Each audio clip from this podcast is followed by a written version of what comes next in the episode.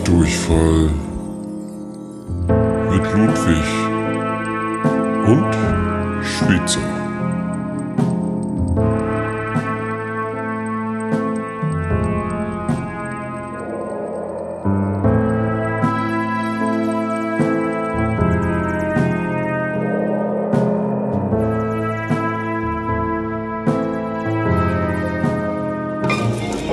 Willst du denn hier? Ich habe die Toilette nicht gefunden. Ich hab sie dir extra gezeigt. Ich muss das so bin glauben- ich böse.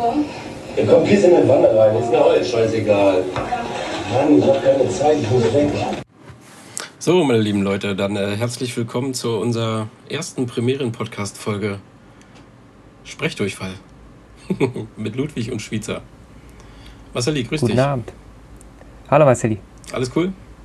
Bei mir ist alles super. Das ist fein. Klingt so, als hätten wir vorher noch gar nicht miteinander gesprochen, aber das haben wir tatsächlich ja schon. Ja, wir haben äh, alles äh, minutiös vorbereitet Ja. und jetzt hängen wir trotzdem. Und jetzt hängen wir trotzdem, genau.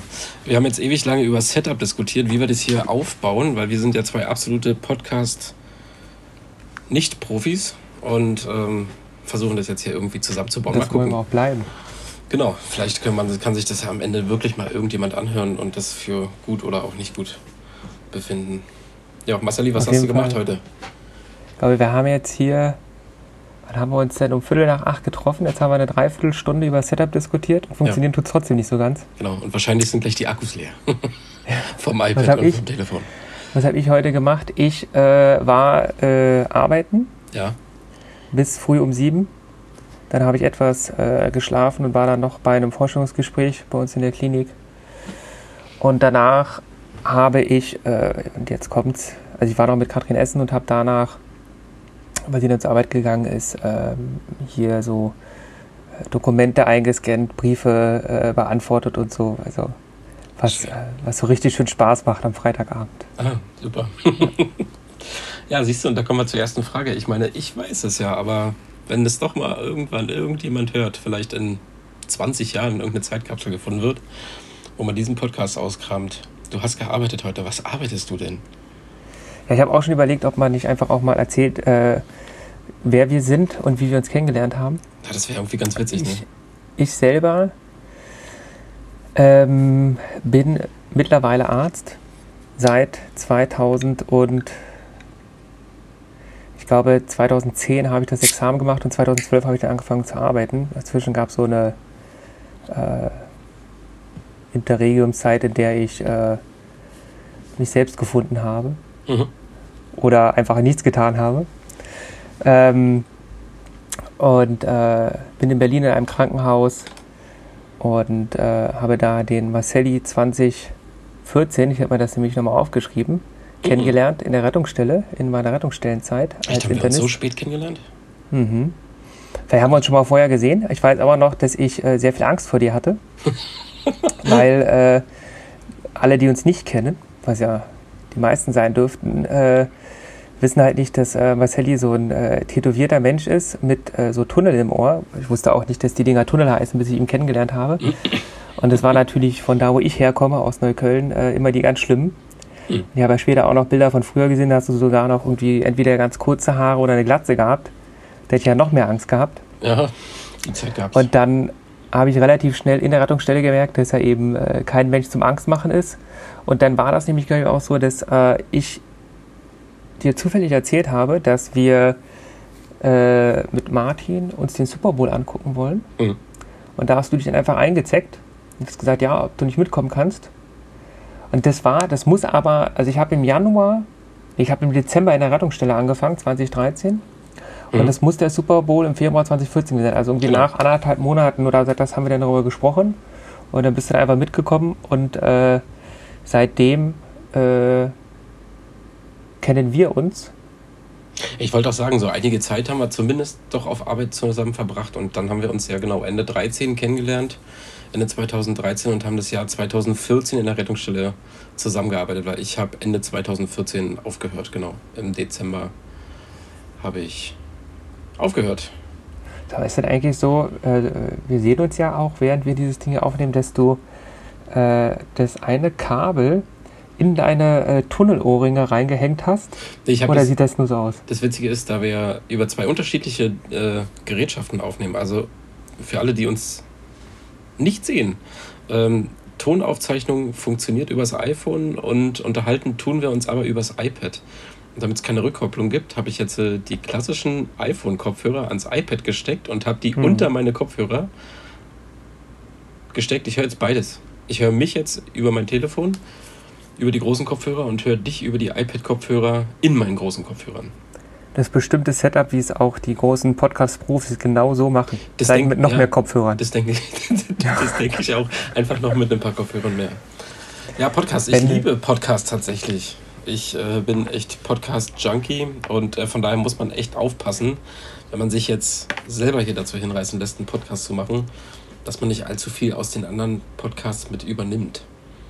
Ich habe vorhin im Radio, als ich äh, im Auto saß, äh, auf dem Weg zurück, da haben die, das war glaube ich auf Fritz FM, da haben die genau darüber gesprochen irgendwie. Da haben die Leute befragt, ja, irgendwie, äh, was für Podcasts hört ihr und warum? Und dann war da einer gerade am Telefon und hat irgendwie erzählt, er hört, ich habe nur, ich, da- ich habe da reingeschaltet, also er hat irgendwie erzählt, dass er gerne gemischtes Hack hört und Mhm. dass er den von, äh, ich glaube, die heißt Paulina, die die mal bei Zirkus. Halligalli, ja genau, von der, Ja. dass er das hört und dann hat er halt gesagt, dass er, ich weiß nicht mehr, wie der Typ hieß und warum kann ich das auch nicht genau sagen, dass er aber zum Beispiel den von Joko Winterscheid und dem anderen Typen, Paul Rübke. Ja, den mag er irgendwie nicht, Okay. weil er Joko Winterscheid nicht mag vor allem und die Stimme nicht so mag und aber auch irgendwie, äh, ja, da hat er halt was zu erzählt und ähm, da war es auch, ich fand das einfach nur witzig, nicht, weil wir uns schon verabredet hatten, wir wollen das heute Abend äh, machen. Ja. und dann kommt da genau im Radio etwas über solche Sachen und da haben sie auch drüber gesprochen, nicht, was, was zieht ihr denn die Leute jetzt an, also was wollen sie gerne hören, ähm, was, äh, ähm, also wann bleiben Sie bei diesem Podcast dabei und unter welchen Bedingungen hören Sie das? Also der Moderator sagte zum Beispiel, dass er äh, so beim Einkaufen Podcasts hört. Das halte ich ja für fast unmöglich, weil dann könnte ich, glaube ich, nur noch vor dem Regal stehen und äh, dumm auf die Gurken starren Ja. und nicht mehr wissen, was ich tue, weil ich den Podcast zuhöre. Oder ich kaufe ein und höre nicht, äh, äh, was der Podcast mir erzählt. Also, ich finde das ja schon etwas, wo man sich ähm, drauf konzentrieren muss. Und der Typ am Telefon meinte auch, er hört das immer nur auf seinen Wegen. Also, der hört das auf dem Weg zur Arbeit, in Ja. der Bahn, im Bus oder im Auto, wenn Mhm. er wenn er meint dann auch, wenn er sich nicht so sehr konzentrieren muss, was natürlich auch ein bisschen crazy ist, wenn er sagt, beim Autofahren muss ich mich nicht so sehr konzentrieren. ja. Kommt immer wahrscheinlich darauf an, wie lange man den Führerschein hat und wie viel man getrunken hat. Ja. Oder wo man hinfährt. Oder ja. wo man hinfährt, ja.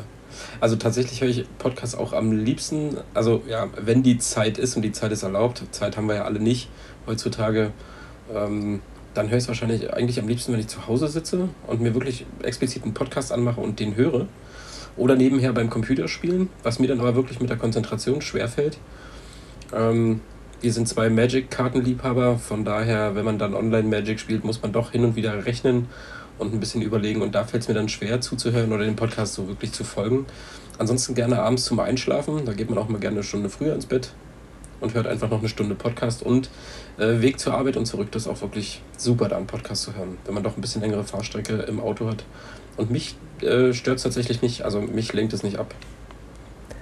Also ich höre tatsächlich eher so Hörbücher oder so Mhm. etwas. Letztendlich ist es ja äh, auch so eine Idee von irgendjemand erzählt dir was oder liest dir was vor.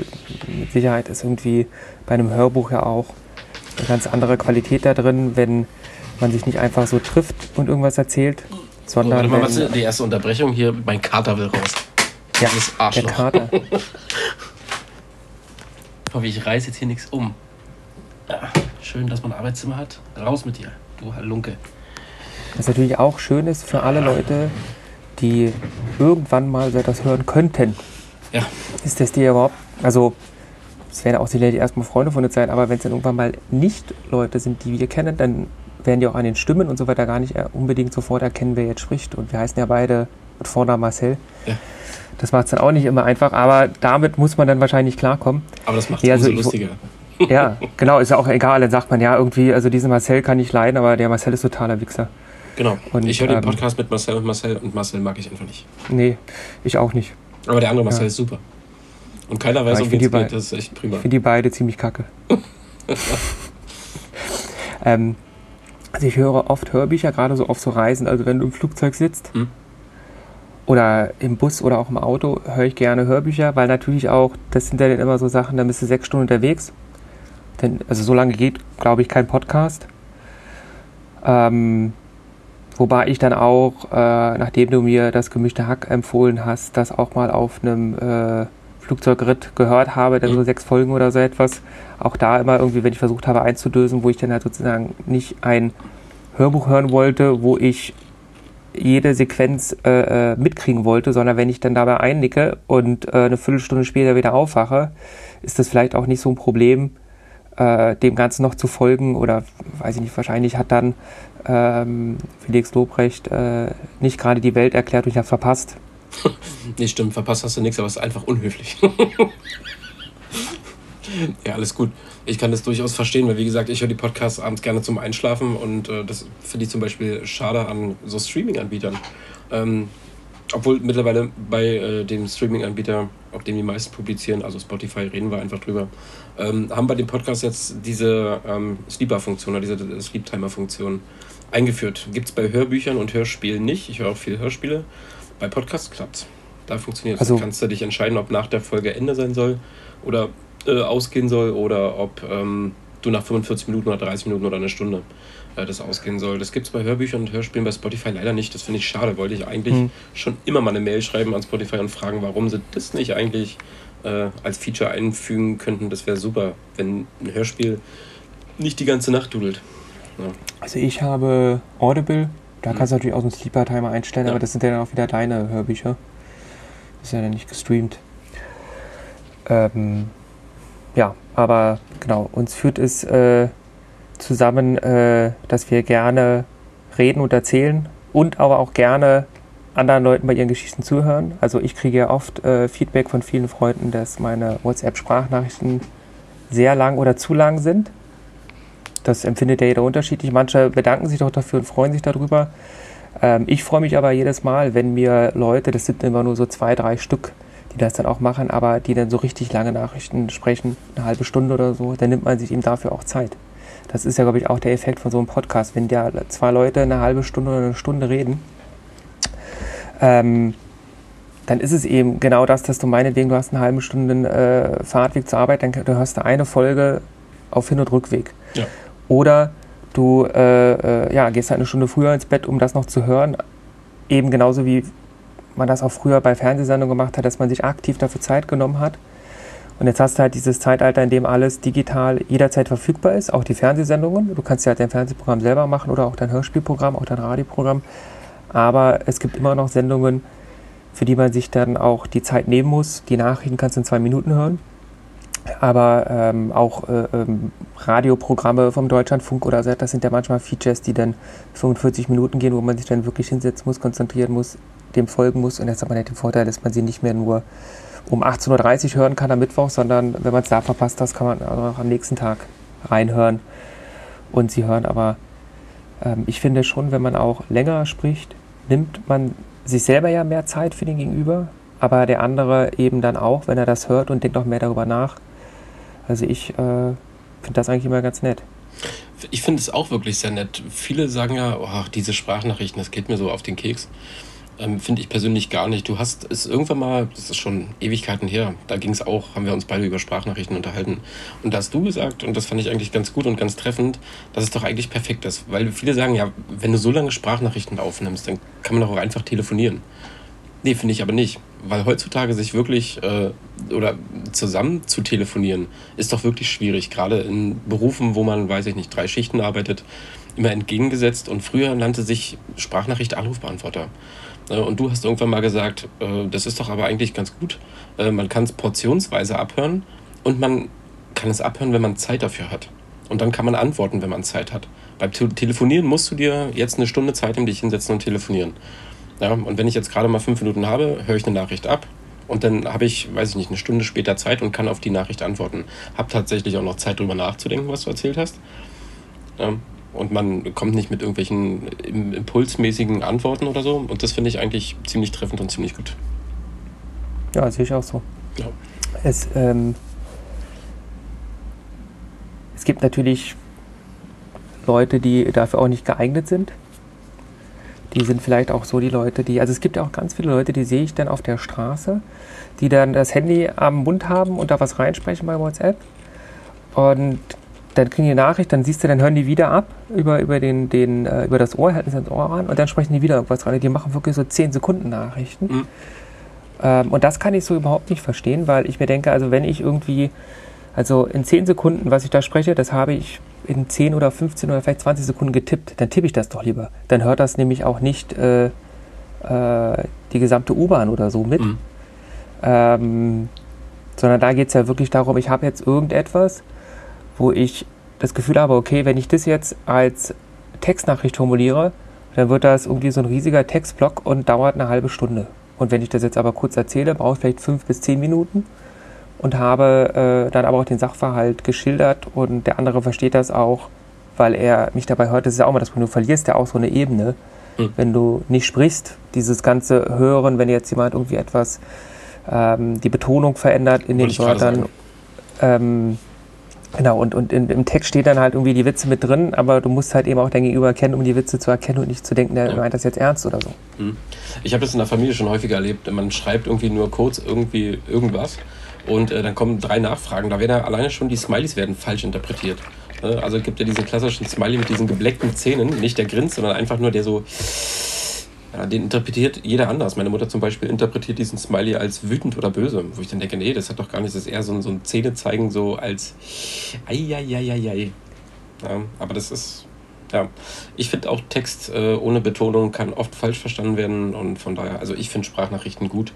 Ähm, das Witzige ist, die meisten Leute, die sich darüber aufregen, sind Podcast-Liebhaber. Hören Podcast, hören anderen Menschen zu, bezahlen auch noch Geld vielleicht, um sich irgendwelche Leute live anzugucken. Aber wenn sie eine Sprachnachricht von drei Minuten kriegen, dann kriegen sie schlechte Laune. Ja, ich sehe das immer so. Ähm, eine Freundin von mir hat immer irgendwie gesagt, das geht gar nicht, dass äh, irgendwie sie jetzt so eine 8-Minuten-Nachricht von mir bekommen hat. Und das kann sie ja, also das kann ja auch jeder so empfinden, das kann sie auch sagen. Und äh, dann weiß ich halt, äh, okay, der äh, versuche ich das dann in Textform zu schicken oder da halte ich mich der Knapper, die will das halt nicht. Ähm, was ihr da aber, glaube ich, äh, so ein bisschen, was sie da missverstanden hat, ist ja, dass nicht nur sie acht Minuten aufbringen muss, um die Nachricht abzuhören, sondern auch ich mir acht Minuten Zeit genommen habe, nur für sie. Das ist ja etwas, was eigentlich sehr schön ist. Wenn ich eine Nachricht kriege, die drei Minuten lang ist, weiß ich, da hat irgendjemand drei Minuten lang sich hingesetzt und mir oder stand irgendwo und hat mir irgendwas aufgesprochen. Für mich. Das geht ja auch nur an mich. Das ist dann für mich geschickt worden und das ist doch eigentlich ganz cool. Ja. Also gerade in dieser Welt, wo man immer irgendwie sagt, die Zeit rast, äh, keiner hat mehr Zeit für irgendetwas äh, und die Leute sehnen sich nach irgendwelchen analogen Überresten, fangen wieder an Schallplatten zu sammeln, obwohl sie viel weiter sind im digitalen Zeitalter, um sich an irgendwas Altem festzuklammern, was es früher mal gab. Also jetzt nicht jeder ist so, aber manche machen das ja so und ähm, bei so etwas, wo man halt sagt, ja, ähm, genau, dann kann man natürlich auch telefonieren, das stimmt. Aber da kommen halt wieder unsere Berufe ins Spiel, die, äh, wir haben ja jetzt gerade erst über Main gesprochen, über da müssen wir auch noch reden, ähm, die ja dann teilweise so etwas verbieten, weil wenn ich mal nachts um zwei Zeit habe, dann haben die meisten anderen Menschen in meinem Umfeld diese Zeit nicht. Und dann würden die sich wahrscheinlich ärgern, wenn ich sie anrufe. Ja. Mein Lieblingssmiley ist übrigens dieser Kackhaufen. Und ich habe auch so eine lustige Geschichte, wo du meintest, ähm, dass äh, man die falsch interpretieren kann. Das war äh, das schwarze Zeitalter des Online-Datings. Da habe ich äh, so Online-Dating gemacht über äh, diese ganzen Narrenportale und hatte irgend so ein Mädel, mit der habe ich dann auch bei WhatsApp geschrieben. Ähm, und die hatte mir immer diesen, äh, da gibt es so Smile Smileys. Äh, der eine gibt dir so einen Kuss und da ist so ein Herzchen bei und der andere gibt dir nur einen Kuss. Mhm. Ich weiß nicht, ob du jetzt weißt, welche ich meine. Ja. So irgendwie so Mund zur Seite und dann äh, hat sie das immer geschickt, so aber nur den Smiley ohne das Herzchen. Ja. Und dann irgendwann, äh, äh, ach, zerlief das dann so und dann äh, meinte ich auch so, Mensch, was soll das eigentlich bedeuten, was du hier immer schreibst, wenn du irgendwie auf der einen Seite äh, schreibst, äh, ist das alles zu viel, aber auf der anderen Seite äh, postest du hier diese äh, Smileys, die die Küsschen verteilen. Und sie dachte Und aber nicht, dass das ein halt- Küsschen-Smiley ist, sondern das war ein Puster-Smiley. Sie wollte ja einen blasen. Das war diese nein, ich glaube, das ist ja unerhört, was du hier sprichst. Der, den, den Podcast will vielleicht deine Tochter irgendwann mal hören. Da kann sie ja, dann muss er alt genug 18. für sein. Ja. genau. Ähm, nee, sie, sie, also ich bin mir sicher, dass sie wusste, was das ist. Und nur als ich sie dann darauf angesprochen habe, hat sie dann sich schön die Ausrede zurechtgelegt, ähm, dass sie gesagt hat, sie dachte, das wäre ein Smiley, der pfeift. Was aber in dem gesamten Okay. Kontext überhaupt keinen Sinn gemacht hätte, dass sie permanent rumpfeift. Ja. Ähm, deswegen glaube ich schon, dass sie wusste, was das bedeuten soll. Äh, nur sie von Anfang an, deswegen hat sie wahrscheinlich auch den gewählt, der nicht das Herzchen bei hat, damit sie jederzeit zurückrudern kann, wenn sie das Mhm. möchte und braucht oder auch nicht. Ja, Marcel, erzähl mal äh, nochmal, was du so machst. Wir haben jetzt gehört, 2014 haben wir uns kennengelernt. Äh, was hast du davor und danach so gemacht? Was habe ich davor und danach so gemacht? Also kennengelernt haben wir uns genau in einem Berliner Krankenhaus in der Notaufnahme. Ähm, ich habe mich relativ spät dazu entschieden. Du Ähm, warst Patient. Ich war Patient, genau. Ich bin heute noch Patient. Ich bin Pfleger und Patient. Ich bin beides in einer Person. Ähm, genau, nein, ich bin Krankenpfleger. Und äh, da haben wir uns tatsächlich kennengelernt in der Notaufnahme. Und äh, ich habe meine Ausbildung zum Krankenpfleger relativ spät gemacht. Da war ich, glaube ich, 27, ja, 27, 28, 29, 30. Und ähm, ja, habe, ich muss schwindeln, 2011 habe ich in der Rettungsstelle angefangen. Genau, im Oktober 2011 habe ich ausgelernt und äh, bin dann direkt in die Notaufnahme äh, gekommen. Nicht als Patient, sondern als Pflegekraft. Und äh, ja, da haben uns, haben sich irgendwann unsere Wege gekreuzt. Genau, was habe ich davor gemacht? Davor habe ich viel gemacht. Ähm, ich äh, komme ursprünglich aus Pankow, äh, Berlin-Pankow. Und ähm, habe da meine klassische Schulbildung gemacht. Ähm, 10. Klasse Realschule. Nichts Besonderes, kein Abitur, nicht studiert. Und, Das ist äh, klassisch für Pankow. das ist klassisch für Pankow, genau. ähm, hab da ein Großteil meiner Familie medizinisch äh, vorgebildet ist, ähm, sollte ich doch was Handwerkliches machen, sagte meine Mutter. Und habe auf dem Bau gelernt, tatsächlich. Ja. Was hast Genau. du auf dem Bau gelernt? Ich habe Maler gelernt. Maler und Ja, mein Bruder ist Lackierer. auch Maler gewesen. Ja? Maler und Lackierer, ja. Ja. Genau, das hat aber wirklich auch nur diese drei Jahre gehalten. Äh, die drei Jahre Ausbildung. Und danach habe ich gesagt, okay, das ist nichts für mich, das will ich nicht weitermachen. Und ähm, ja, ich habe dann, ich glaube auch so wie du, ein bisschen äh, meine Findungsphase gehabt. Räuspern. Meine Findungsphase gehabt, habe, glaube ich, so anderthalb Jahre nichts gemacht. Also nichts ist auch geschwindelt. Ich habe äh, schwarz gearbeitet auf dem Bau. Da hat man halt einfach deutlich mehr Geld verdient. Und äh, dann irgendwann kam die Bundeswehr und sagte so, jetzt wäre es mal soweit, wie sieht es denn aus?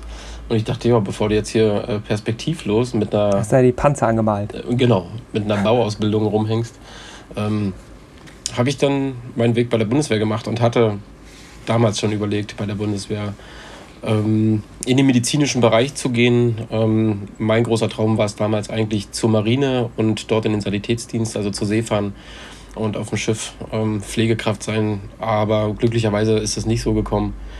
Und äh, war vier Jahre bei der Bundeswehr, bei der Panzergrenadiertruppe, vier Jahre eigentlich verschenkte Zeit. Ähm, aber rein menschlich hat mich die Zeit doch ein bisschen nach vorne gebracht, glaube ich. Ähm, hat aus mir zumindest äh, einen Menschen gemacht, äh, der irgendwie vorzeigbar ist. Also meine Jugend war wirklich geprägt von ähm, Rumbummeln, Rumschludern, Playstation spielen, ähm, Sportzigaretten rauchen und ja, keine Ahnung. Ja. Was, was ist Sportzigaretten rauchen? Joints, Marcel. Dann nennt man das so. Das ist meine Ernst, ja.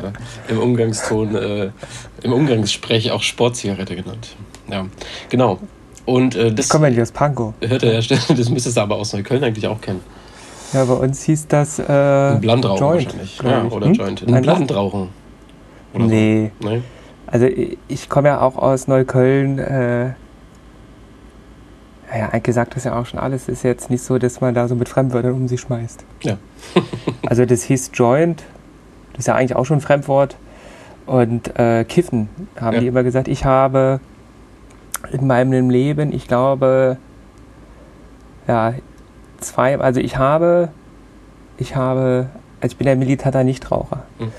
Und ich habe in meinem Leben einmal an einer Zigarette gezogen und ich habe dann äh, zweimal an einer Zigarre äh, mitgeraucht beim Mhm. Abitur und ähm, habe, ich glaube, auch zweimal im Joint gezogen oder so. Ich habe also deutlich mehr Erfahrung mit anderen äh, äh, Inhalationsdrogen als dem Rauchen, als dem Zigarettenrauchen an sich. Ähm, letztendlich äh, hat mir das alles jetzt so den Kick gegeben, nicht so den Kick gegeben und äh, auch beim Kiffen, ich glaube, da war ich einfach auch gar nicht so innerlich bereit. So, das war auch in der Abiturzeit. Mhm. Dann ging da so ein Joint rum und dann habe ich dann halt dran gezogen. Ich habe überhaupt nichts gemerkt, außer dass ich müder wurde als vorher und es hat mir jetzt nichts gebracht. Deswegen habe ich damit auch dann wieder aufgehört und das Rauchen an sich war einfach nur eklig. Also das äh, Zigarettenrauchen stank und Und bei mir war es, glaube ich, so in der Jugendzeit äh, einfach so mitgehangen, mitgefangen, da auf dem Sportplatz rumhängen und äh, alle kiffen. Okay, dann kifft man halt mit. Wir haben viel Basketball gespielt zu der Zeit. Und äh, so zu späterer Zeit äh, hat es wirklich ein bisschen meine Kreativität gefördert. Also ähm, ich habe längere Zeit Musik gemacht, wie du ja weißt. Und das hat mich wirklich ein Stück kreativer, ich würde jetzt nicht sagen, dass es mich kreativer gemacht hat, aber ja, es ist halt bewusstseinserweiternd. Man denkt, man denkt halt beim Musikmachen dann nicht so viel nach, wie als wenn du nichts konsumiert hast. Ne? Und ähm, dadurch werden Lieder oder Songs einfach experimenteller und äh, ja, genau. Ich glaube das sogar, nur ich habe das selber so nicht erfahren. Ähm, und ähm, glaubst du denn, dass du Sport gemacht hast oder hast du wirklich Sport gemacht? Also, weil du hast ja erst gekifft Mhm. und dann glaubst du, du hättest Sport gemacht oder, oder ist das irgendwie, man sitzt dann da rum, äh, äh, raucht Joints und isst dann ganz viel Zwieback, weil man äh, so ein Hieper kriegt und guckt den anderen beim Basketball spielen zu oder, oder denkt man dann wirklich, man wäre Michael Jordan? Na, ja, weder das eine noch das andere. Ähm, Ja. Nee, wir haben wirklich gespielt. Also wir haben wirklich unsere Sommertage, ähm, die haben wir wirklich echt von morgens bis abends draußen äh, verbracht, ausgepennt, gefrühstückt ähm, und dann getroffen auf dem Basketballplatz und dann wirklich bis die Sonne unterging durchweg. Zwischendurch mal eine Stunde ein Nickerchen gemacht im Schatten. Genau. Und Aber bei woher Lidl, hat bei man Lidl das Geld Eistee zum geholt. Woher hat man das Geld zum Kiffen? Ist doch teuer, oder? Irgendeiner hatte immer irgendwas. Also ich habe tatsächlich auch selten selber was gekauft, aber irgendjemand hatte immer irgendwas bei. Erstaunlicherweise. Also bei uns gab es in der Schule auch so einen Typen, äh, der hatte immer äh, Drogen und äh, äh, der hat auch nicht äh, das verkauft oder so, der hat nicht gedealt, sondern der hatte einfach immer Drogen und alle haben irgendwie da, also so war mein Gefühl, die haben da alle irgendwie, ach Mensch, Micha, äh, hast du noch einen Joint und dann haben sie alle mitgezogen. Das ist ja irgendwie ganz nett, weil das ja auch so eine, so eine Kultur ist, dass oft diese Leute, die äh, da in dieser Drogenszene sind, ja doch sehr sozial zueinander sind und dann halt einfach, also ich weiß nicht so, ähm, ich kenne das so, dass wenn Leute auf dich zukommen und fragen, ob du eine Zigarette hast, dann haben die ganz oft irgendwie so 20 Cent in der Hand und wollen dir die Zigarette bezahlen. Mhm. Ja, beim Joint, ich meine, das liegt auch vielleicht auch daran, dass es dann illegal wäre, weil man dann zum Dealer wird oder so, das habe ich auch noch nie gesehen. Nee, nee. Also ich wurde auch noch nie gefragt, ob ich einen Joint habe oder so etwas, aber da habe ich noch nie irgendwo gehört, dass irgendjemand gesagt hätte, ey, äh, äh, gib mir mal was ab, lass mich da mal ziehen, dann kriegst du auch 5 Cent oder so. Mhm. Oder dass das irgendwie irgendwas zurückgibt. Und ich glaube, die meisten Leute haben dem Typen äh, auch dann nicht irgendwie mal als Gegenleistung auch mal äh, einen Joint gegeben oder so, sondern die wussten auch gar nicht, wo sie das herkriegen sollten. Der, der hatte halt da irgendwie seinen Typen und hatte irgendwie immer was und bei dem haben sie Vielleicht- immer alle mitgeraucht. Vielleicht war er Aber doch wie der Dealer sich und das hat sich, leisten sein, konnte. hat sich seinen Stamm aufgebaut oder so. Nee, der, der war wirklich kein Dealer, dafür war der auch nicht äh, intelligent genug. Okay. Ähm, Okay, ich Aber- weiß nicht, ob Dealer intelligent sein müssen. Ich, ja, das, das, äh, ja, weiß ich auch nicht. Äh, gibt ja viele Leute, die Geschäfte machen und deswegen noch nicht intelligent sind, nur weil sie ein Geschäft führen. Aber ähm, ich sag mal so, ich bin mir ziemlich sicher, dass der kein Dealer war. Aber ich frage mich trotzdem immer, wie viel Geld hat er dafür ausgegeben Mhm. und äh, wo hat er das herbekommen? Also, weil der hat ja auch irgendwie sein Abiturientengehalt gehabt, was er irgendwie da mit einem Nebenjob verdient hat und, äh, und davon hat er dann äh, auch das ganze Zeug bezahlt und äh, weiß ich nicht, wenn der jeden Tag vier Joints geraucht hat, oder ich weiß nicht, wie viel der geraucht hat, dann ging davon bestimmt mindestens einer für die anderen alle weg. Also er hat ja dann irgendwie auch, sag ich mal, Auslagen gehabt für Leute, Ja. die einfach mitgeraucht haben und ich weiß nicht, ich weiß überhaupt nicht, wie teuer sowas ist, was da irgendwie, Also zu Das Schulzeiten, für einen Schulzeiten war es schon nicht, nicht unbedingt erschwinglich. Also da musste man ja schon, wenn man geraucht hat, damals musste man schon so echt sich so jede Schachtel Zigaretten irgendwie erkämpfen. So vom Taschengeld. Also da habe ich mich früher auch gefragt, ja, wo, wo soll ich jetzt auch noch Geld für Gras hernehmen? Oder für, keine Ahnung, für ein Brösel oder für ein Stück Platte oder wie auch immer.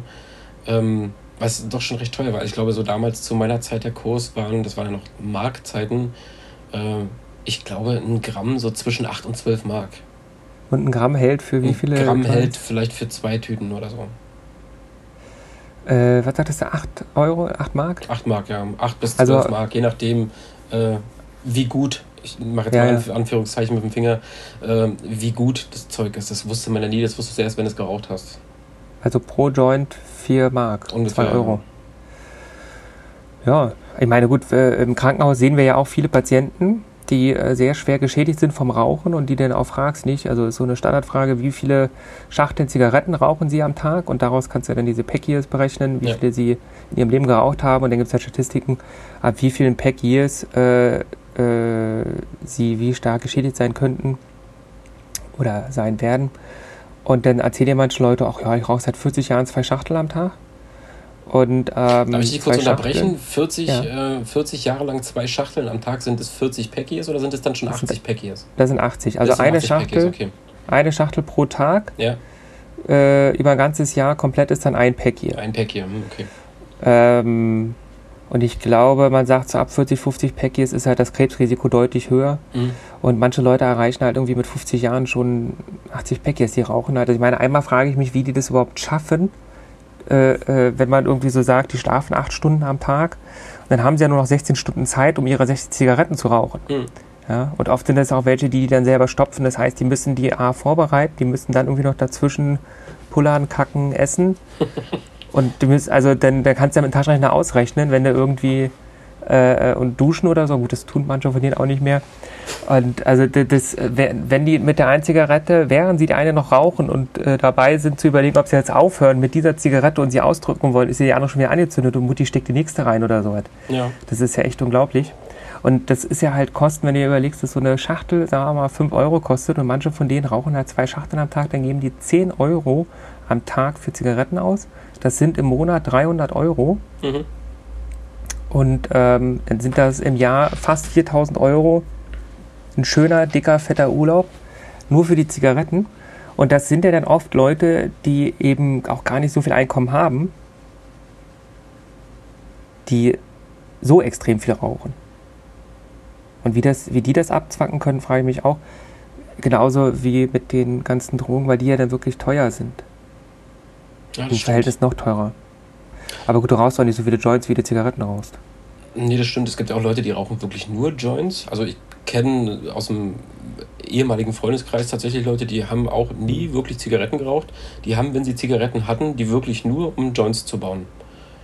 Also die rauchen die ja nicht pur, sie haben sie dann halt irgendwie mit Zigaretten ähm, Mhm. aufgearbeitet bzw. gestreckt. Ähm, weil sonst kannst du, bist ja den ganzen Tag völlig durcheinander.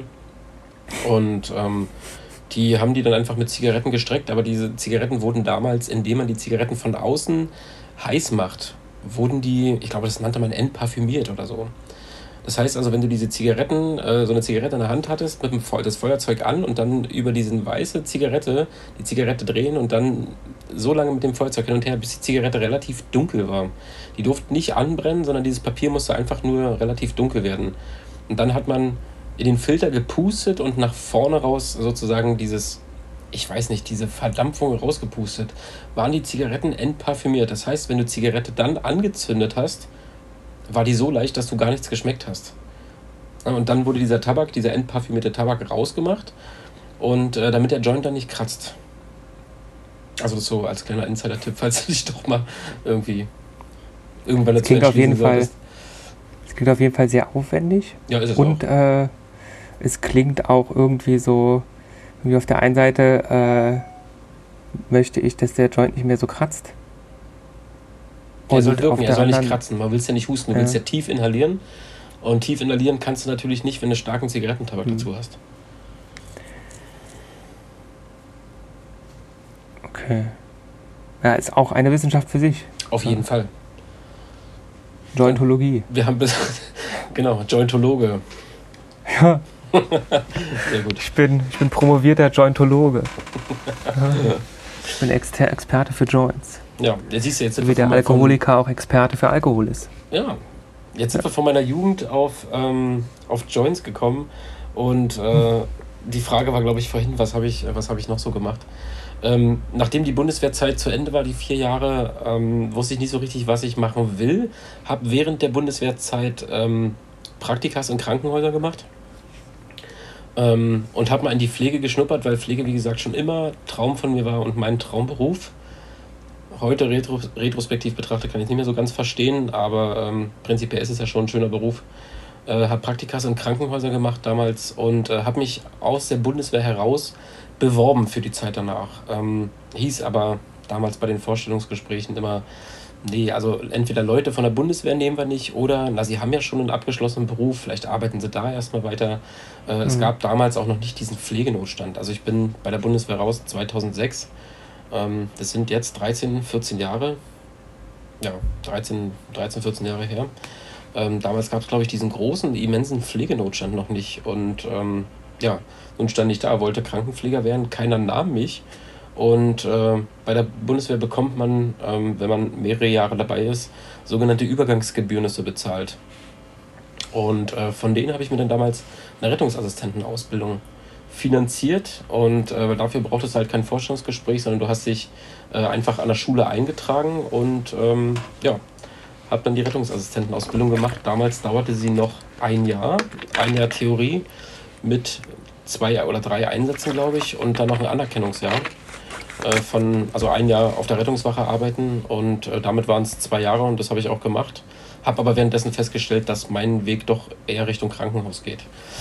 Aber dann mit der abgeschlossenen Rettungsassistentenausbildung ähm, konnte, ich mich, konnte ich mir fast aussuchen, wo ich dann meine Ausbildung zum Krankenpfleger mache. Ähm, weil mit dem Rettungsassistentenzeugnis in der Bewerbungsmappe wollten sie mich dann plötzlich alle haben. Und äh, da war ich dann ganz froh drüber und ja, habe mich schlussendlich für einen großen Berliner Konzern entschieden, aus dem einfachen Grund, weil ich damals einfach schon 28 war, einen gewissen Lebensstandard hatte und einfach das, äh, das, die größte Entlohnung dafür haben wollte für eine Ausbildung. Ja, und die haben einfach am meisten bezahlt und da dachte ich, gut, dann machst du die Ausbildung da. Tja, und so haben wir uns kennengelernt. Was ich tatsächlich habe ja mich äh, hier äh, fachmännisch vorbereitet und habe mir äh, Notizen gemacht über Sachen, über die man eventuell sprechen kann und ähm, die ich dich vielleicht nochmal fragen möchte. Und da ist es tatsächlich so, dass ich mich schon immer gefragt habe, du hast ja auch gerade gesagt, ähm, du wolltest irgendwie immer Pflege machen. Das ist ja so ein relativ untypischer Berufswunsch für Männer, sage ich mal. Mhm. Also das ist ja, ähm, ich, ich, kenne viele Leute, die irgendwie auch gesagt haben, naja, irgendwie, ich habe Schule gemacht und dann wusste ich nicht genau, was ich machen soll.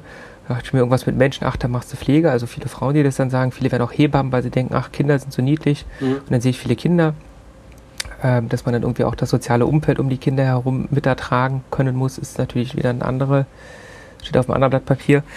Aber ähm, was hat dich denn motiviert, ähm, dass du gesagt hattest, ich möchte gerne Pflege machen? Was mich dazu motiviert hat? Ja. Das kann ich dir wirklich gar nicht so, so konkret beantworten, was mich dazu motiviert hat.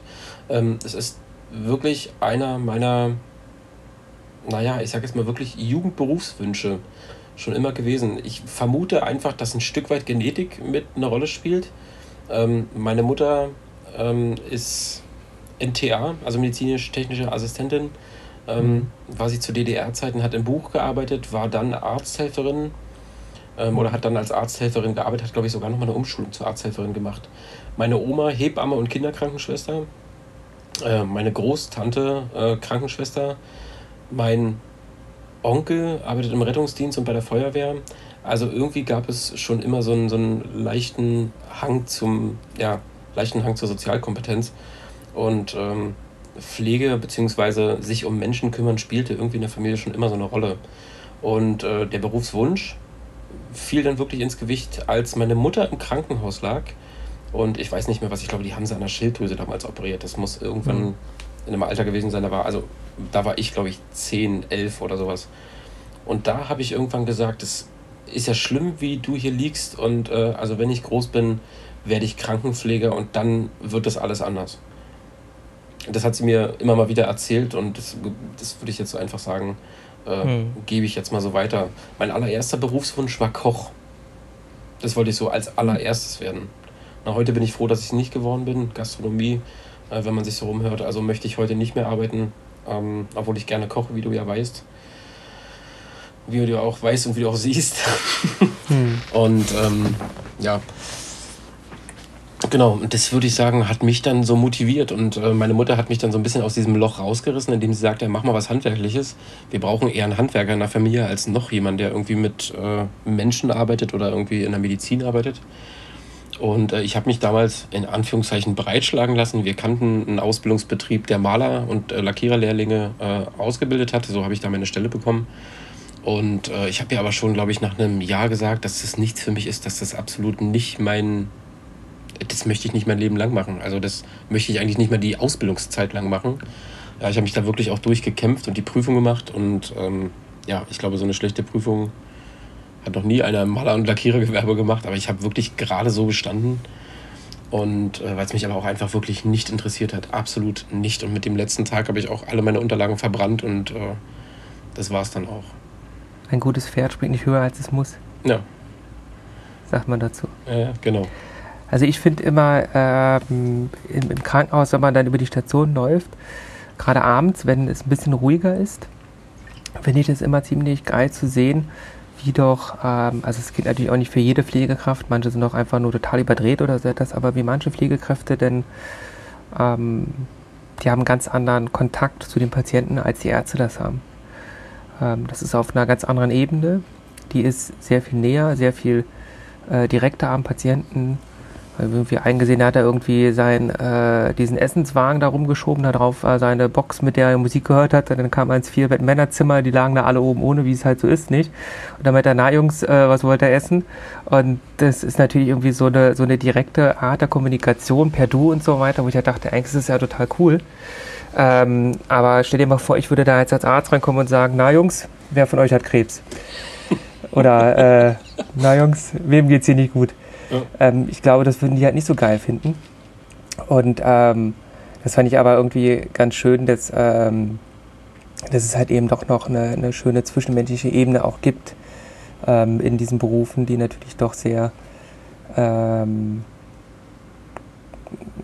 in so einem Klammergriff sind von den ganzen wirtschaftlichen äh, äh, Erfordernissen, sage ich jetzt mal, die es da so gibt. Alles schneller und äh, mit mehr Umsatz zu machen, als das früher mal so war. Also wenn gerade ältere Kollegen, einer unserer ältere, älteren Kollegen aus der Rettungsstelle hat mir mal erzählt, dass die früher, äh, das muss in den 80ern gewesen sein oder so etwas, so viel Personal hatten, dass die dann immer ins Physiotherapiebad schwimmen gegangen sind, einen Pieper dabei hatten und wenn die Rettungsstelle voll wurde, dann wurden sie angepiept und kamen dazu. Und ansonsten haben sie halt ihre Bahn da gedreht und dann haben sie halt gewechselt. Dann haben die weiter in der Rettungsstelle gearbeitet und die anderen sind schwimmen gegangen. Mhm. Ähm, das habe ich noch nie erlebt, ja. Das werden wir auch nicht mehr erleben. Und Wahrscheinlich ich finde es auch nicht, nicht schlimm, weil ich auch irgendwie der Meinung bin, dass natürlich ähm, ich äh, auch für meine Arbeit bezahlt werden möchte und nicht irgendwo nur rumsitze und äh, rumlungere und dafür Geld kriege, sondern wenn ich arbeite, dann will ich halt auch arbeiten. Ähm, aber natürlich ist es dann so, wenn du solche Leute noch auf der Arbeit hast, also der ist auch heute noch hochmotiviert, über den ich gerade rede, aber andere sind natürlich die, die dann immer noch diese alten Zeit hinterher trauern und sagen, wieso gibt es das nicht mehr? Ähm, warum müssen wir jetzt, äh, wir am 8-Stunden-Schicht auch 8 Stunden arbeiten, was soll denn das? Äh, früher haben wir eine 8-Stunden-Schicht 2 Stunden gearbeitet, uns 4 Stunden ausgeruht und 2 Stunden so halb gearbeitet. Ähm, für die ist es natürlich schon ein Umstieg ähm, und äh, eine Verschlechterung, obwohl es ja eigentlich äh, das ist, wie es sein sollte, dass man halt für seine Arbeit auch etwas tut oder Ja. für sein Geld auch etwas arbeitet. Ja, natürlich, klar. Ja, die Arbeit ist anstrengend, das ist gar keine Frage. Das weißt du, das weiß ich. Ähm, aber so anstrengend wie die Arbeit ist, so unterschiedlich sind natürlich auch die Menschen. Und ähm, die einen haben halt mehr Bock und die anderen haben halt nicht so viel Bock. Ne? Und ähm, sie wissen ja, dass sie, ähm, dass sie ihr Geld halt auch kriegen, auch wenn sie einfach nur da sind. Na, dafür müssen sie nicht mal allzu viel machen. Und Da äh, spielt ich, natürlich auch der Personalnotstand in der Pflege und auch bei den Ärzten eine Rolle, nicht? Dass man Ja, eben weiß, na es kommt, es gibt halt keinen, der dir den Platz wegnimmt. Das war halt auch mal anders. Ja. Und man, also ich kenne es ja so aus eigener Erfahrung. Es gibt ja, ein, also auch wenn es heute sehr, sehr selten ist, es gibt ja auch mal ruhige Tage. Ne? In so einer Notaufnahme, da ist ja dann nicht wirklich am laufenden Band. Es ist sehr selten, dass es so ist, aber gibt es. Und wenn es dann mal so ist, dass du wirklich mal anderthalb oder zwei Stunden sitzt, quatschst und Kaffee trinkst und dann kommt ein RTW und bringt einen Patienten. Also dann aufzustehen ist wirklich schwierig und dann, oh, was wollen die denn jetzt hier? Ja, wo man dann denkt so, ey, okay, eigentlich komm, wir haben jetzt zwei Stunden bezahlt gesessen, was wollen wir denn eigentlich? Wir müssen eigentlich Ja. alle aufspringen, sich die Handschuhe überstülpen und müssen vor Freude in die Hände klatschen, dass sie jetzt mal wieder was machen können.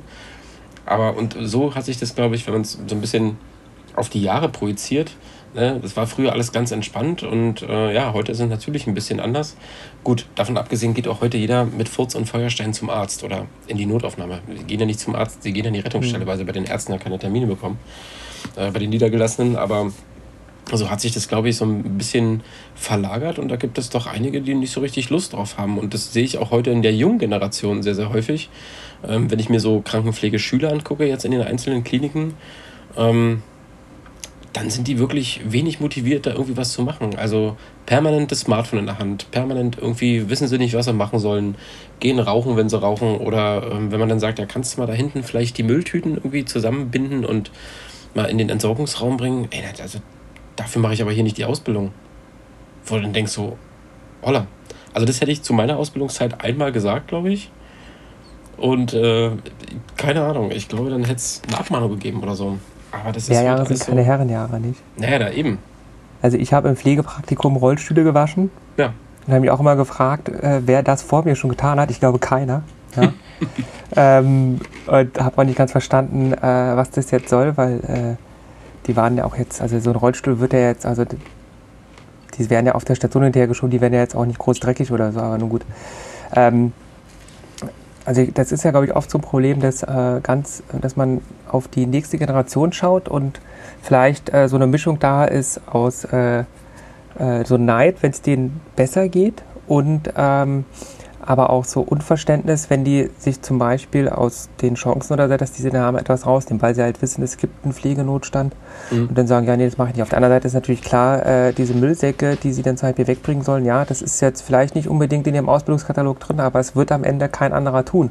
Die Putzfrau kommt morgen früh wieder und äh, dann kann jetzt halt der Scheißebeutel da liegen bleiben oder nicht. Ja. Und ähm, wenn du ihn da liegen lässt, hast du später nach sechs Stunden deiner Schicht selber ein Problem, wenn dann irgendwie bei 30 Grad äh, Außentemperatur das anfängt zu stinken und du es selber riechen musst. Mhm. Ähm, und ähm, also ja, ich, ich, ich glaube, das sind ja auch äh, ähm, Sachen, wo man die Leute jetzt nicht über einen Kamm scheren darf, dass es da auch tausende Leute gibt, die hochmotiviert ihre Ausbildung machen und zu allem bereit sind. Und auf der anderen Seite sollte man natürlich trotzdem je, bei jeder Aufgabe, die man kriegt, auch die Frage stellen, warum mache ich das oder warum sollte ich das machen und nicht nur sagen, ja, okay, ich mache das, um gut zu wirken. Ich kenne das ja auch nicht. Ich habe irgendwelche Praktika gemacht und da musste man sich immer irgendwie anbiedern und zeigen, dass man bereit ist, alles zu machen. Sonst äh, finden das die älteren Ärzte, die Oberärzte nicht gut und denken, man ist nicht motiviert oder so. Das ist ja sowieso immer so ein Ding. Man muss ja irgendwie immer zeigen, dass man motiviert ist. Und es geht dabei nicht wirklich darum, ob man ernsthaft motiviert ist, sondern einfach nur, dass es so wirkt. Mhm. Ja? Also so intelligente Nachfragen stellen in irgendwelchen Fortbildungen oder intelligente Fragen stellen in irgendwelchen Besprechungen. Nicht, weil du irgendwie wirklich diese Frage hast oder weil dich der Patient interessiert oder, sondern einfach nur, dass die anderen denken, oh, äh, der hat jetzt eine interessante Frage oder der interessiert sich dafür oder der will das machen oder so. Das fand ich auch immer so absurd. Ich meine, die meisten Leute kommen dahin, sind hoch motiviert, sind jetzt nicht unbedingt die, die das jetzt nach außen tragen und zeigen, äh, äh, hier, ich äh, äh, bin bereit zu arbeiten. Das ist ja auch eben genau das Ding, was du halt sagst. Nicht, du sitzt zwei Stunden lang rum, weil keine Patienten kommen in der Rettungsstelle und dann kommen die. Und dann gibt es halt Leute, die äh, rennen da hin und schreien hier, hier, hier und äh, tun irgendwie Wunder, wer sie sind. Andere Leute gehen dahin, sind still und machen es aber trotzdem und andere bleiben sitzen. Und ähm, die ersten beiden Typen äh, sind ja gar nicht anders motiviert. Nur der eine macht es halt leise und macht seine Arbeit und der andere äh, muss unbedingt allen zeigen, dass er heute schon drei Patienten aufgenommen hat oder Mhm. heute schon vier Patienten EKG geschrieben hat oder so. Und der andere macht das bei acht und sagt halt gar nichts. Ja. Und das darf man ja auch nicht vergessen. Ähm, aber ähm, also ich habe jetzt auch nicht so viel mit der Ausbildung von äh, jüngeren Kollegen zu tun. Ich sehe halt nur die jüngeren Kollegen auf den Stationen als Ärzte und äh, meistens äh, schwimmen die halt auch in diesem äh, Bottich, den man da am Anfang angerührt bekommt und in dem man sich zurechtfinden muss, ganz schön und versuchen, das Beste draus zu machen. Mhm. Und ähm, aber das ist, glaube ich, auch noch was anderes, wenn du halt dann tatsächlich irgendwie äh, die sechs Jahre Studium hast und äh, nicht eine dreijährige Ausbildung. Also im Studium musst du ja deutlich mehr Selbstmotivation zeigen als in der Ausbildung, glaube ich. Also Ja. da gibt es ja ein großes ein Curriculum, meine ich. Also da ist ja immer wieder, da wird halt gesagt, da ist ein Praktikum und so weiter, wir müssen auch Praktika machen, die müssen uns aber selber organisieren. Das ist jetzt natürlich kein Drama, aber du bist halt immer dazu angehalten, Selbstmotivation zu zeigen. Mhm. Ja, und in der Ausbildung, so wie ich das kenne von vielen Leuten, wo ich das gehört habe, die eine Ausbildung gemacht haben, ist es ja so, die kriegen im ersten Lehrjahr ihren Plan fürs erste Lehrjahr und die kriegen im zweiten Lehrjahr ihren Plan fürs zweite Lehrjahr, werden halt auch immer schon bezahlt, natürlich schlecht bezahlt, aber sie kriegen irgendwie Geld. Das hilft natürlich ungemein, äh, ähm, wenn man nebenbei oder wenn man dafür ein bisschen Geld kriegt, um sich über Wasser zu halten, als wenn man im Studium äh, nebenbei arbeiten muss. Ähm, aber das Studium erzieht dich halt auch nochmal anders zur Selbstständigkeit. Ja, das glaube ich auch. Ich bin auch der festen Überzeugung, dass, ich. ähm, aber ich denke auch, der, die Richtung wird dahin gehen oder es wird in diese Richtung gehen, dass äh, Pflege ein Studienberuf wird oder ein, ja, das würde ich glaube ich ganz gut finden. Ich glaube das auch. Ähm, das wäre gar nicht schlecht. Also zu meiner Ausbildungszeit haben sie es damals, äh, glaube ich, angeboten, parallel zu studieren. Äh, dieses ähm, Bachelor, Bachelor Nurse oder so konnte man irgendwie parallel machen. Ähm, hat sich, glaube ich, aber keiner aus unserem Ausbildungsjahr dafür entschieden. Ähm, aber ich glaube, äh, das wäre in Zukunft gar nicht verkehrt, wenn Pflege ähm, ein Studienberuf wird. Und ähm, ich glaube, dass sich dann die Arbeit auch einfach ein bisschen besser verteilt. Ne? Weil ich glaube, dann, dann dürfen die halt einfach auch mehr machen und dann, dann, dann haben sie nicht nur die Legitimation dazu, mehr zu machen. Ähm, dann ist es einfach auch fest verankert, dass man mehr machen darf. Das wertet äh, den ganzen Beruf auf. Ist ja. Ja. auch logisch, wenn du für irgendwas studierst, ähm, dann brauchst du ja erstmal ein Abitur oder eine Fachhochschulreife. Das heißt, du hast die längere Zu Schulzeit und dann hast du danach ein drei Jahre Studium oder so. Das heißt, du hast halt doppelt so lange eine Ausbildung gehabt, als wenn du eine einfache Ausbildung nach der Schule machst. Das heißt, Mhm. du musst natürlich auch das wieder entlohnt bekommen, sonst macht das ja keiner. Sonst würde ja jeder eher einen Ausbildungsberuf machen. Und dann muss natürlich auch der Beruf besser bezahlt werden, weil die Leute natürlich auch andere Aufgaben kriegen. Und ich meine, es ist natürlich auch so, dass äh, Pflege ähm, mehr ist, als irgendwie Essen auszuteilen. Das ist ja logisch, sowieso ist es so. Aber äh, dahin wird das ja ganz oft abgewertet, auch äh, von dem Klientel im Krankenhaus, die dann oft irgendwie nur sehen, das sind die, die mir jetzt das Wasser bringen, aber ähm, die haben ja ganz andere Aufgaben und zu denen kommen sie teilweise gar nicht mehr. Das ist es ja. Man ist, glaube ich, heute als Pflegekraft einfach so ein, oder so fühlt es sich oftmals an, einfach nur noch wie ein, ja, wie ein Dienstleister. Ne? Also wenn ich mich so an die Zeit erinnere, wo ich als kleiner Bengel äh, meine Oma im Krankenhaus besucht habe. Also sie ist ja Kinderkrankenschwester und Hebamme gewesen, hat aber auch auf normaler, äh, normalen peripheren Stationen mit Erwachsenen gearbeitet. Ähm, wenn meine Oma da damals noch mit Haube und äh, weißem Rock bekleidet ins Zimmer kam, da war Ruhe da wurde nicht rumdiskutiert oder ja, hier können Sie mal das Fenster aufmachen oder die Weintrauben können ja auch mal abgewaschen werden oder die äh, Ente können Sie immer mit rausnehmen.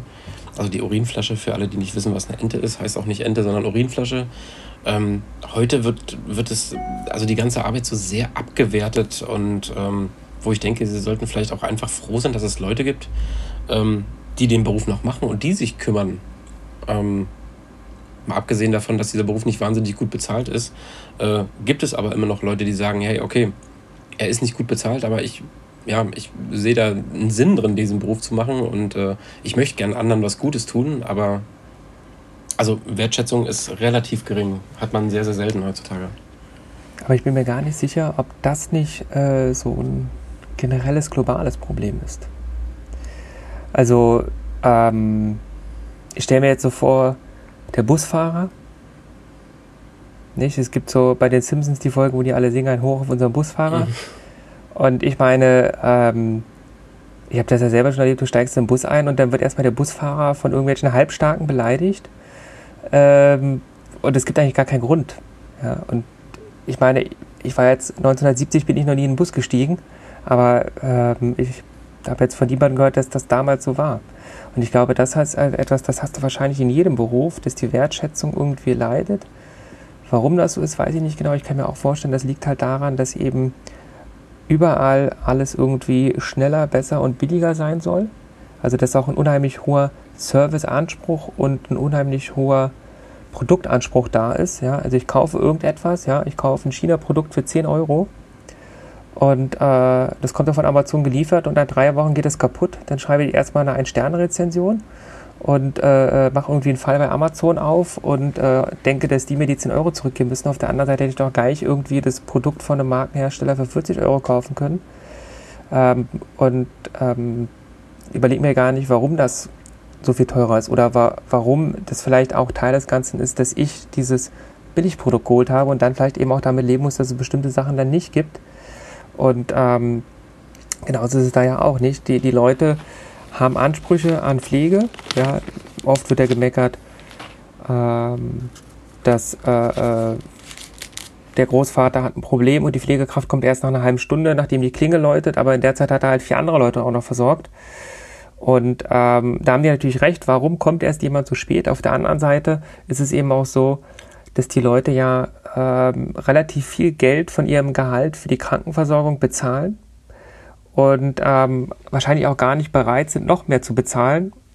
Aber wenn man halt mehr Personal möchte oder besser geschultes Personal, mehr Personal, besser ausgebildetes Personal, wir kriegen ja auch niemals irgendwelche äh, Schulungen im Kundenverkehr. Ich meine, jeder Mediamarkt-Mitarbeiter kriegt irgendwelche Rhetorikschulungen, damit er äh, besser mit den Kunden umgehen kann.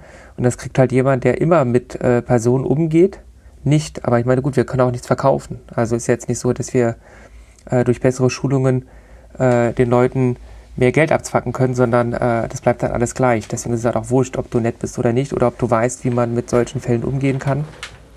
Und ähm, ähm, ich denke mal, ähm, da liegt halt auch das Problem. Die Leute sind dann auch nicht bereit oder die Gesellschaft ist nicht bereit, dafür zum Beispiel auch mehr Geld auszugeben. Und ich kann es auch verstehen. Also ich meine, das ist auch ein Riesenbatzen Geld. Ich glaube, es sind 15,5 Prozent, die wir vom Bruttoarbeitslohn für Krankenversicherung bezahlen. Ja, das ist äh, fast ein Fünftel von deinem Gehalt. Brutto geht für Gesundheit drauf und natürlich hat ein 30-Jähriger relativ wenig Gesundheitsprobleme, so dass er auch gar nicht versteht, warum er so viel bezahlen soll. Dass er das er natürlich irgendwie vorausbezahlt für später, ist das eine. Aber das ist halt wahnsinnig teuer. Auf jeden Fall, man muss halt auch irgendwie Anreize schaffen. Das ist das, was du auch gesagt hast. Ähm, beziehungsweise, wenn man gutes Personal will, man muss halt Anreize schaffen. Und die Anreize schaffst du in der heutigen Zeit, glaube ich, auch nicht mehr alleine nur über äh, Finanzen, äh, Anreize schaffst du heute halt einfach über flexible Arbeitszeiten, ähm, flexible Dienstplangestaltung und ähm, ja, ich glaube auch auf den Mitarbeiter zukommen. Ähm, ja. Nicht alle haben halt Bock, nachts zu arbeiten. Ich habe halt auch keinen Bock, nachts zu arbeiten. Das ist halt nun mal so. Ähm, von daher habe ich mich auch dafür entschieden, nicht mehr fest in einem Krankenhaus zu arbeiten, wie du ja weißt, sondern ähm, durch, die, durch die Berliner Krankenhäuser ähm, mich schicken zu lassen aber ähm, mir macht es Spaß, ich finde es gut und ich kann meinen Dienstplan selber gestalten. Und seitdem macht der Beruf auch wirklich wieder wahnsinnig viel Spaß. Wo ich, ja, ich war letztens. Erzähl. Ich war letztens in einem Krankenhaus, da hatte die Krankenschwester erzählt, also nicht in unserem Krankenhaus, ähm, da habe ich meinen Schwiegervater besucht und die hatten äh, dort, die haben dort einen äh, Krankenhauskindergarten, der ist frei für die Mitarbeiter. Das ist natürlich, das macht zwei Sachen. Einmal zieht es junge Leute ähm, an, weil natürlich äh, äh eine 50-jährige Pflegekraft braucht keinen Kindergarten, weil sie keine Kinder hat. Die 20-, 30-jährige Pflegekraft schon. Und vor allem, also das ist halt eine Ausgabe für die Mitarbeiter. Die sparen dann halt, waren das halt 300 Euro im Monat für den Kindergarten, die sparen das Geld. Und die sparen das auch nur kurzzeitig, weil sie ja nicht immer wieder Kinder produzieren, sondern ähm, irgendwann kriegen sie auch keine Kinder mehr und dann brauchen sie den Kindergarten nicht, sind aber trotzdem bei dem Unternehmen und bleiben dort vielleicht auch. Und es ist natürlich etwas, was nur Mitarbeiter bekommen, also einmal holst du dir die jungen Mitarbeiter und du holst dir überhaupt wieder Festangestellte. Weil genau das, was du gerade gesagt hast, die Leute gehen natürlich auch in die Leasingfirmen, weil sie dann besser ihren Dienstplan gestalten können, damit sogar noch mehr Geld verdienen. Und auch die, die nur Nachtdienste haben wollen, das auch machen, weil sie dann sich auch nur die Nachtdienste reinkloppen können, um mehr Geld zu verdienen, weil das ja auch mehr Geld bringt. Und so holt man sich aber auch wieder Leute in die Festanstellung weil äh, diese Kindergartenbedingungen gelten natürlich nicht für die Leasingkräfte, sondern nur für die, die äh, festangestellt sind. Und das ist genau das, was man sich halt überlegen muss. Ähm, wie hole ich mir gutes Personal und wie halte ich das? Und ich glaube, da sind noch ganz viele Geschäftsführungen im Gesundheitssektor auf diesem Stand von damals. Du hast schon gesagt, es gibt einen Pflegemangel, es gibt einen Arztmangel. Und äh, das haben, glaube ich, viele noch nicht begriffen, dass das so ist. Die denken halt immer noch, äh, das ist so ein nie enden wollender Nachschub. Ja, ich glaube, Und deswegen so, ändern sie nichts, deswegen machen sie nichts daran. so Mitarbeiter motivieren tust du halt einfach äh, nicht unbedingt, also nicht, nicht nur zwingend über äh, finanzielle Geschichten. Mitarbeiter ähm, hältst du bzw. motivierst du halt auch einfach über Anerkennung. Ne? Das ist, glaube ich, auch, was viele unterschätzen. Aber wenn du wirklich anerkannt bist in deinem Beruf und ähm, die Anerkennung Mhm. entgegengebracht wird, dann äh, machst du deinen Beruf ja auch viel lieber. Und dann Ja. gehst du auch gerne arbeiten. Natürlich ist dann auch noch, weiß ich nicht, wenn es dann noch drei Euro mehr gibt äh, pro Stunde, natürlich ist es dann ein nettes Beiwerk. Aber so Mitarbeiter halten und Mitarbeiter motivieren ist wirklich ein, ein haariges Thema und daran scheitern, glaube ich, viele Chefs. Ich glaube auch, dass man wahrscheinlich in vielen Tarifrunden, wo es dann ja immer um mehr Geld geht, man kann ja auch um nicht viel mehr kämpfen als um mehr Geld. Ähm, wenn es da einfach äh, eine andere Anerkennung geben würde, würden viele wahrscheinlich sogar darauf verzichten. Das Alleine schon so etwas wie, wie feste Arbeitszeiten, die auch wirklich eingehalten werden können. Nicht? Wenn irgendwie heißt, du arbeitest von 8 bis 16 Uhr, das nicht heißt, du arbeitest von 8 bis 16 plus X, sondern wirklich um 16 Uhr ist halt dann vorbei. Du kannst den Tag, den Abend noch planen. Das ist ja schon ein äh, Luxus, den man gerne hätte. Ja, eben, das ist doch, glaube ich, was die Charité vor, weiß ich nicht, drei Jahren oder vier Jahren gemacht haben. Die haben ja nicht für mehr Geld gestreikt. Die haben doch, glaube ich, für äh, mehr Personal gestreikt, wenn mich nicht. Ja, für mich, Personaluntergrenzen. Oder für Personaluntergrenzen, genau. Ja. Wobei das ja auch so ein bisschen tricky war, weil sie die ja dann gar nicht besetzen konnten. Also steht zwar im Vertrag drin, aber sie kriegen diese Untergrenze nicht besetzt, weil sie dafür nicht genug Personal haben. Ah, okay. Aber ähm, gut. Das so für alle, halt- die es jetzt hören, die nicht dabei waren, also sind ja nur wir beide. äh, ich war jetzt gerade auf dem Balkon eine rauchen und habe mein Setup mitgenommen und deswegen kann der Ton jetzt... Jolly. Einen dicken Jolly, nee, das war tatsächlich nur eine ganz normale Diese Zigarette. Tüte habe ich noch nie gesehen. Nee, so eine... ich habe mich irgendwann losgesagt von Drogen, das mache ich schon lange nicht mehr. Es war eine ganz normale Zigarette. Marcelli hat auch schon äh, wahrscheinlich sehr häufig aufgehört mit dem Rauchen. Aber offensichtlich heute am, ich glaube dreimal. Am 9. August 2019 hat er nicht aufgehört. Nee. Aber äh, vielleicht ist das ja für die Zukunft noch ein etwas auf der To-Do-Liste. Das wäre gar nicht so schlecht. Düdüt, jetzt habe ich eine Nachricht bekommen. Würde, wär, wäre nicht so schlecht, würde auch Geld sparen. Dann kannst Ja, du davon, äh, was kann man davon Schönes kaufen? Man kann es ja sparen für unsere Amerikareise. Sparen für eine Amerikareise, ja. Da kannst du noch billigere Zigaretten kaufen. nee, ähm, ach, da kann man so viel kaufen. Aber natürlich ähm, unter äh, 512 Euro oder so etwas bleiben, sonst musst du ja versteuern beim Zoll, wenn du einfährst. Ist dir ja klar. Also mehr nicht einkaufen. Ja, auf gar keinen Fall. Würde niemals jemand tun. Hat, glaube ich, noch niemals jemand mehr mitgebraucht aus den USA als äh, diese Grenze. Ich glaube, ich kenne mich auch, also würde ich aufhören zu rauchen, würde ich das Geld wahrscheinlich nicht sparen. Ich würde es einfach für noch mehr sinnloses Zeug ausgeben. Ist ja auch gut, aber äh, manchmal ist ja auch anderes sinnloses Zeug noch besser. Willst du eigentlich der Reichste auf dem Friedhof werden? Ah, stimmt. Anderes sinnloses Zeug ist vielleicht gesünder. Ja, Ach ja.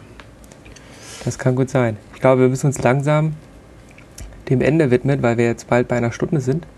Ja. Also mein Oder, Display zeigt eine äh, Stunde vier. Ja, ich habe jetzt hier eine Stunde sieben, aber ich habe ja schon vorher aufgenommen, bevor es losging. Ja. Aber genau, wir sind jetzt irgendwo bei einer Stunde und äh, was auch immer man da noch schneidet, es kann ja sein, dass die Leute am Ende sich das nicht so anhören wollen. Und wir haben ja eh immer die Chance, äh, Podcast-Folge 2, 3, 4, 5, 6 aufzunehmen und äh, die dann rauszuballern, äh, wann immer uns danach ist oder wann immer wir bei äh, Spotify drei Likes haben. Ja, genau. Und dann sagen drei Likes und jetzt kommt die nächste Folge. Und dann, haben, dann gibt es zwei Likes von dir und von mir und dann fragt sich der andere, scheiße, soll ich jetzt wirklich liken? Dann kommt nämlich noch eine oder lass es lieber sein. Mhm. Ja. Alles gut möglich. Ich bin gespannt, wo die Reise hingeht. Auf jeden Fall äh, hat es mir bis hierhin äh, ziemlich viel Spaß gemacht, muss ich sagen. Und Ja, äh, ich denke, dass wir das irgendwie vielleicht weiter verfolgen sollten. Jetzt nicht unbedingt Ja. wöchentlich, aber zumindest in absehbarer Zeit eine neue Folge aufnehmen. Und dann komme ich auch vorbereitet. Dann mache ich mir auch mal einen Zettel vielleicht mit ein paar Ich habe ja jetzt von meinem Notizen. Zettel gar nicht so viel benutzt. Hast du noch was auf dem eigentlich- Zettel, was du. Ich habe noch fast alles auf dem Zettel. Ähm, ich fand das auch äh, sehr witzig. Ähm, wie gesagt, das ist ja dann für unsere Schatz, Schatulle erstmal für uns. Und ähm, wenn tatsächlich, äh, ich glaube auch, dass wir gar nicht uninteressante Sachen besprochen haben, wenn sich tatsächlich irgendwann mal jemand dafür interessiert, ist es auch wieder etwas, äh, was wir der Menschheit geben konnten. Und wenn sich keiner dafür interessiert, hat es die Menschheit trotzdem bekommen. Ist ja auch nicht so schlimm. Wir haben ja niemandem wehgetan, glaube ich. Das finde ich eigentlich ganz gut, ähm, wenn man sich so andere Podcasts anhört. Das ist ein ganz gutes Thema, was du so ansprichst, auch wenn wir jetzt zum Schluss kommen wollen, aber das kann man noch schnell ansprechen. Ja. Ähm, viele Podcasts, die man hört, sind ja von Prominenten. Also wenn man jetzt mal den, ich sage jetzt mal, gemischtes Hack oder fest und flauschig oder äh, weiß ich nicht, Herrengedeck oder so, wie die ganzen Podcasts heißen. Kenne ich alle nicht. Also Ähm, durch das Hack. Was gibt's noch? Alle Wege führen nach Rom, genau, das ist der von, von Paul Oder und. Paul und äh, Joko. Ähm, das sind Podcasts immer von Prominenten. Die haben natürlich irgendwie, die bewegen sich ja auf einer ganz anderen Ebene und äh, die sehen die Welt, glaube ich, aus, auch so ein bisschen aus anderen Augen. Und ähm, man kriegt über diese Podcasts viel aus der prominenten Welt mit. Ähm, was wir heute besprochen haben, sind ja eigentlich so die Normalo-Geschichten, über die, glaube ich, der anderen- Bodensatz. der Bodensatz, genau. Aber ich glaube, dass, dass man mit dem Bodensatz doch vielleicht ein paar Leute erreichen könnte. Und äh, ja, die Podcast-Idee oder die Idee äh, haben wir ja schon längere Zeit. Wir haben ja sowieso so viele Ideen. Vielleicht machen wir doch irgendwann noch ein Hörspiel, das würde ich ja auch noch mal ganz cool finden. Ich habe mal ein Hörspiel gemacht. Ja, du hast schon mal davon erzählt, ja. Ja. Ja. Äh, Das für die nächste Folge. Das ist ja so der Teaser. Jetzt, jetzt, werden, die Leute, genau. jetzt werden die Leute fickrig, ja? Der Cliffhanger für die nächste Folge. Also Marcel hat Ich schon möchte unbedingt wissen, was der für ein Hörspiel gemacht hat. Und wo kann man das runterladen? Und ist es kostenlos? Ich weiß gar nicht, ob das jemals produziert wurde. Das weiß ich auch nicht.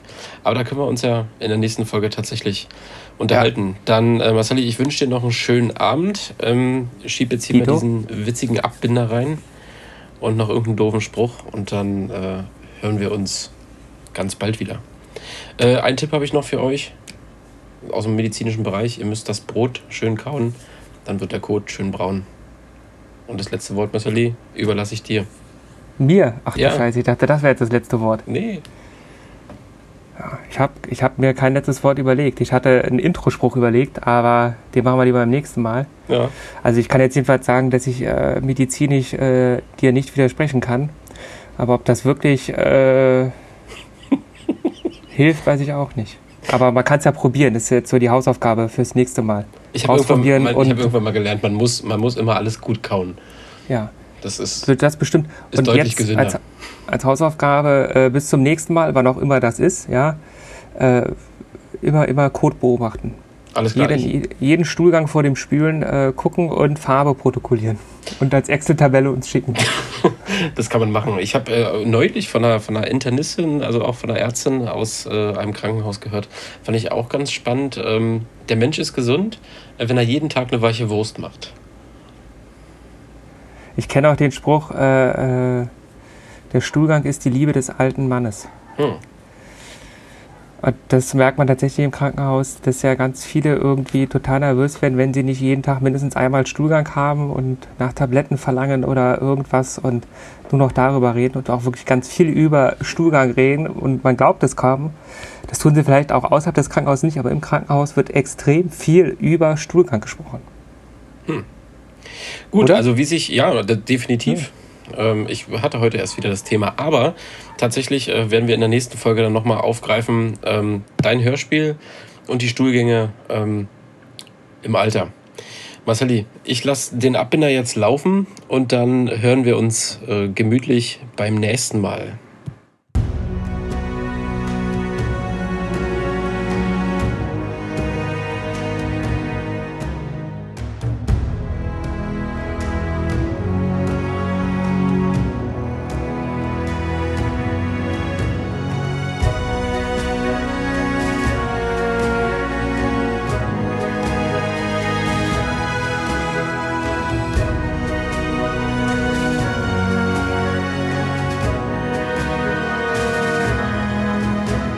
Wozu ist das?